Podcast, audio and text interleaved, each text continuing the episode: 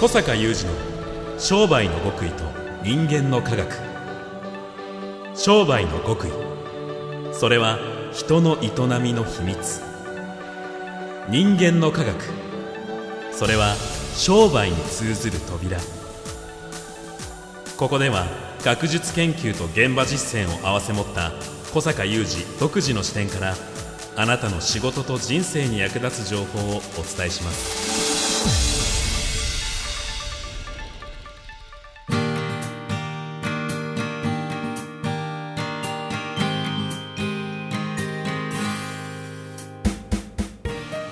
こんにちは小坂雄二ですこんにちは、三代田悟です。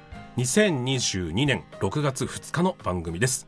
さあ、前回お伝えした通りですね、はいえー今回はツイッターでの、えースペースでの生配信で、まだ小坂さんにお答えいただいてなかった質問を改めてここで、えー小坂さんに伺いたいと思うのですが、はいえー読み上げさせていただきます。200回にちなんで、20年後の日本や世界はどうなっているでしょうか？200年後はさすがに生きていないので 確かに。ということなんですけれども、まあ、200回記念のね、えー生配信で、えーいただいた質問です。正直なんか僕20年後ってん。考えるとちょっと少し気持ちが暗くなるんですけれども、そうですね。この内容をお答えいただいてもよろしいでしょうか？はいお答えしましょおう願いします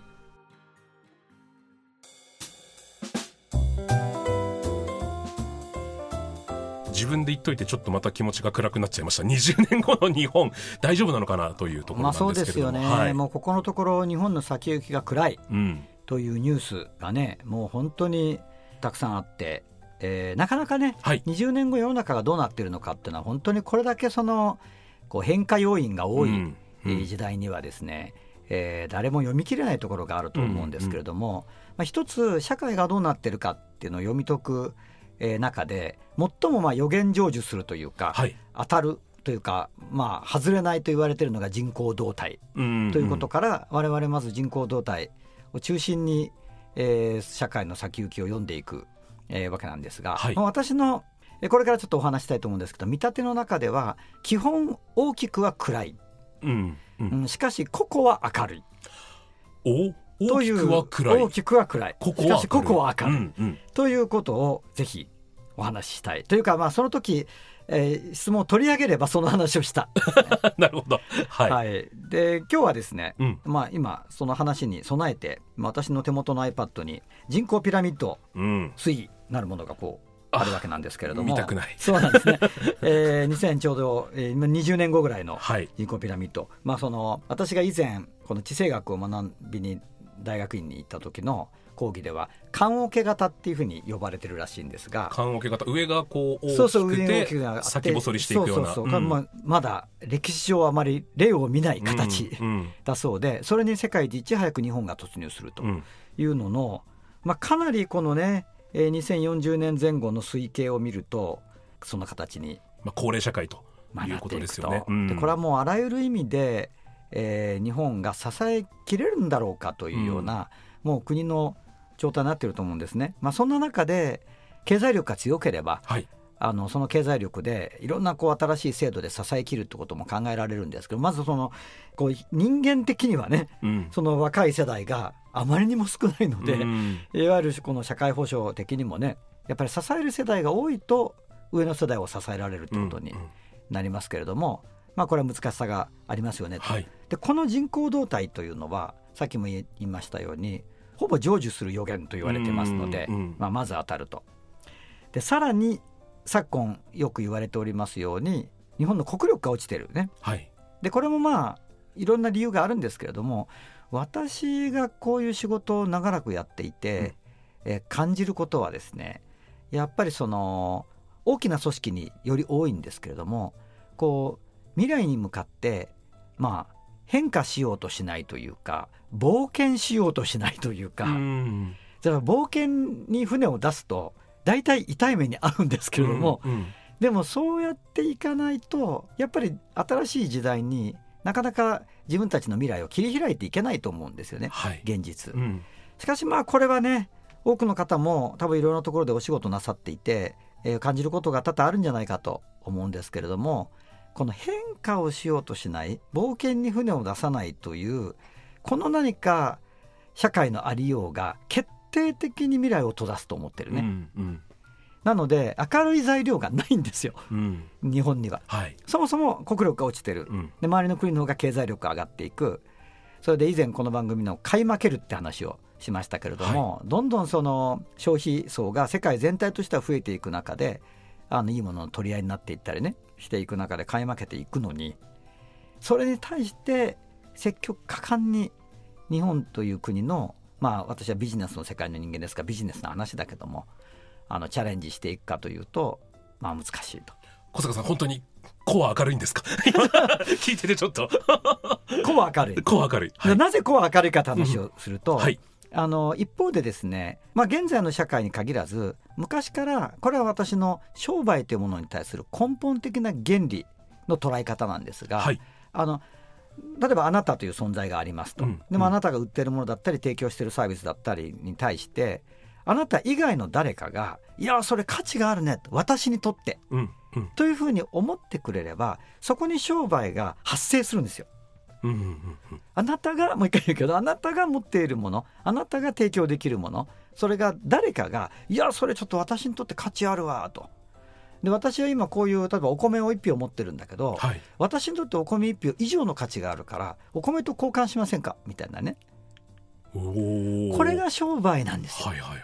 これが商売の原理なんですね。うんうん。でこの原理においてあの世の中がどうなろうともこれが成り立つかどうかなんですよ商売はね。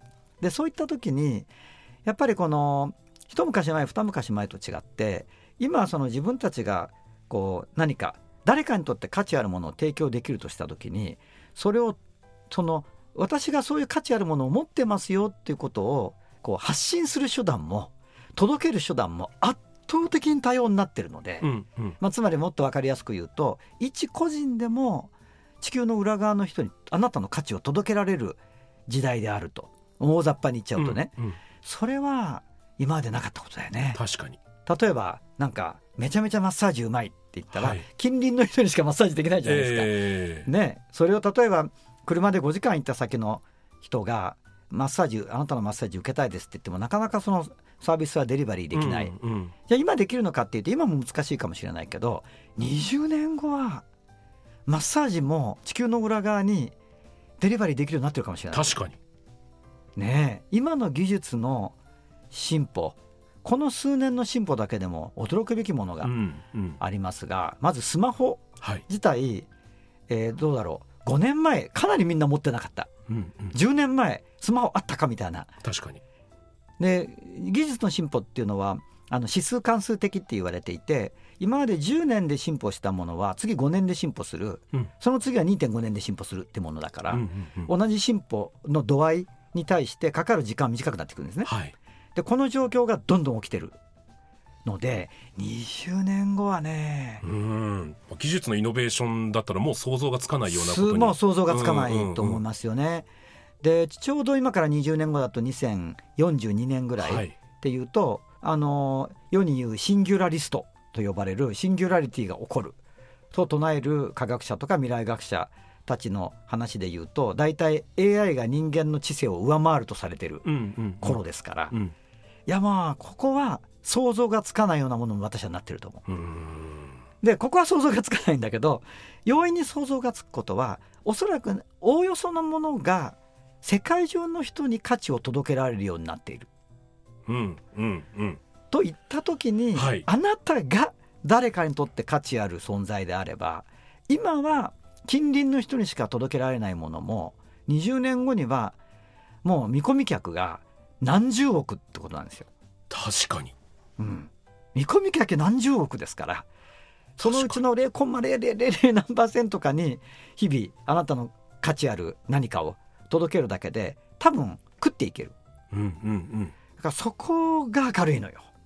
今僕の中でちょっと無視していたというか、うん特に気にも留めてなかったところには可能性を感じたんですけれども、うん僕あのとある動画サービスで20万人ほど動画サービスで 素晴らしいですよね。はい、20万人ほどフォロワーさんがいるんですが、はい、5%が海外の方なんですよ。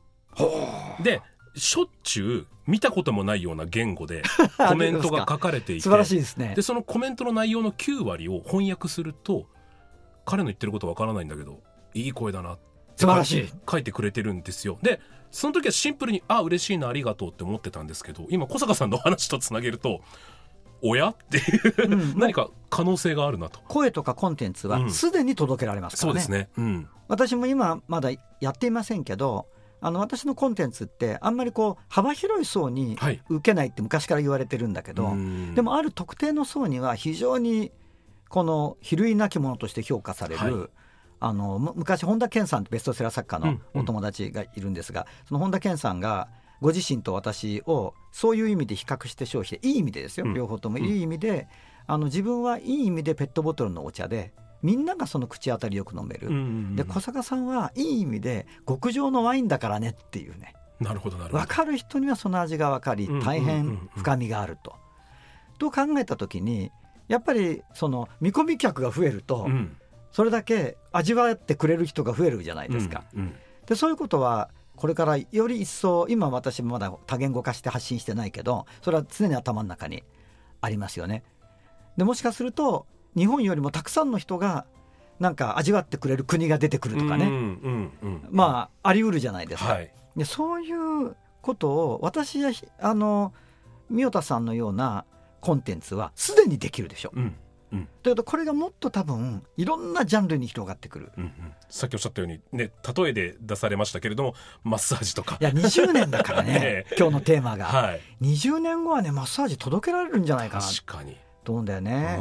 うん。そうなった時には何が問われるかっていうとあなたは誰かにとってどれだけ価値あるものを持ってますか？うんうんうん。っていうそういう絶対価値の世界。うんですよね。なんか相対的になんか他者よりも早くお荷物届けますとかなんかその手のもの他の人より早く計算しますみたいな、まあ、大概 AI の仕事になると思ってる、うんうんうん私は。なのでこれも時々この番組にも話しますけれどもその人間がやる仕事の領域っていうのはそのものすごく広い意味でアートになりますよっていう、うんアートにちの本質に近いものになっていきますよっていうのはそういう意味をはらんでいるいやいい時代じゃないですか。うんうん確かにねだからこう自分はっていうのはそういう意味だね。個々は、うんうんうんうん。個々は、なるほど。うん、だからやっぱり確かにその周りを見渡すと全体としては暗くなるとしか言いようがない。はい。明るくなっていく日本という社会が全体としてまたあの「ジャパンアツナンバーワン」っていう本が出たような頃のようになっていく要因がない。うんうんで世の中これは私が収めた科学の世界の話ですが要因がないものはで結果が出ることはない。うん。ですからこれはこれで残念ながらおそらく当たると思うんですよね。う。ん。でそうするとやっぱりこう社会全体が弱くなっていくとともにいろいろとこう制度が崩壊していくものも出てくるから、はい。まあ怖いというか暗いというかちょっとやっぱりタフうん。にならざるを得ないところは出てくるんだけど個々は特にまあまあ今商売の話をしてるんだけどね、えここは価値ある存在である限りえその対象となる人たちの数が多いのでえ、うんうんえそれは自分をどう磨くかだねってことになってくるわけじゃないですか。うんねえ。まあいかにこうじゃあ名指しされるかあってそうそういうことでそうそうすよね。名指しっていいですよね。だから宮田さんは、はいそうと思ってやってるわけじゃないのにすでにその宮田さんというものの持つ一つの価値は声よねやっぱり。これはもう価値だと思うんですよ明らかに。うんうんうん。でその声はすでにもう世界にこうやって広がっていくわけじゃないですか勝手に。それでね何言ってるか分からないけどいい声だなっていう はい。ようなありがたいことに。はあリアクションがすでに海外の宮田さんも翻訳しないと何書いてるか分いからないような言語で来ると。はい。もうそこにこそ個々の商売の活路はある、うん。なるほど。うん、そうするとやっぱり宮田さんはまあお声は磨いておられると思いますし、うんうん。あのその声にいい声に乗っけてどういうそのコンテンツはい。がそのそこにさらに乗っかっていくと宮田さんというもののはしあの誰かに対する価値っていうものは高まっていくのかっていうことを、まあ、磨いておられるじゃないですか。うんうんうん。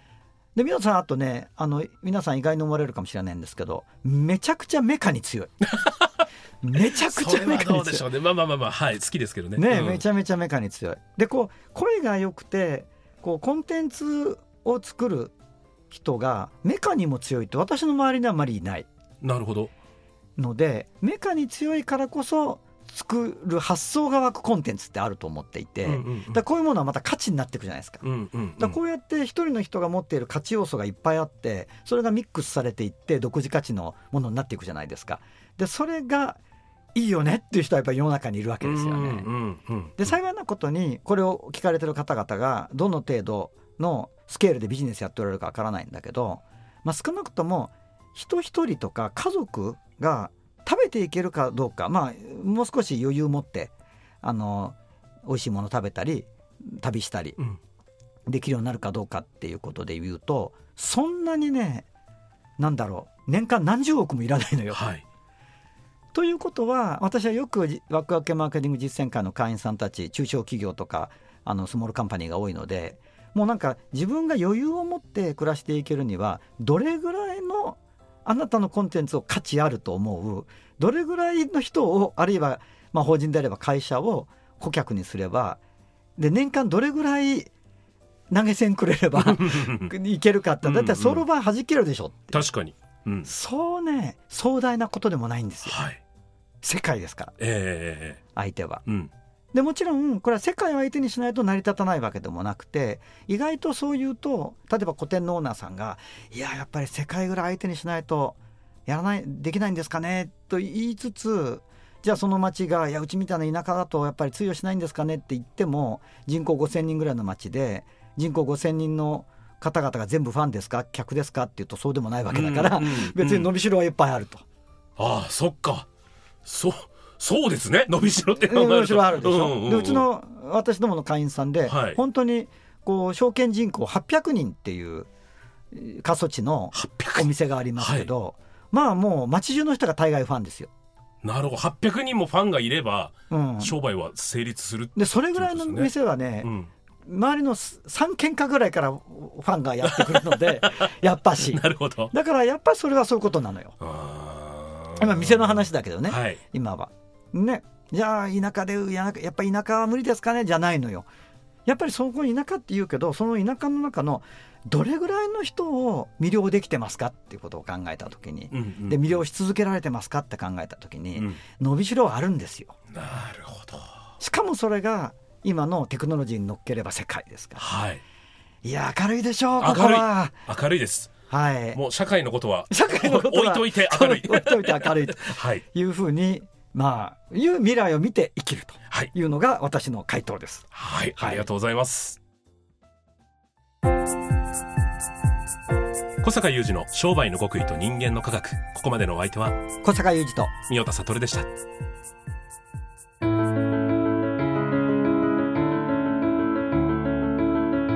小坂雄二の商売の極意と人間の科学。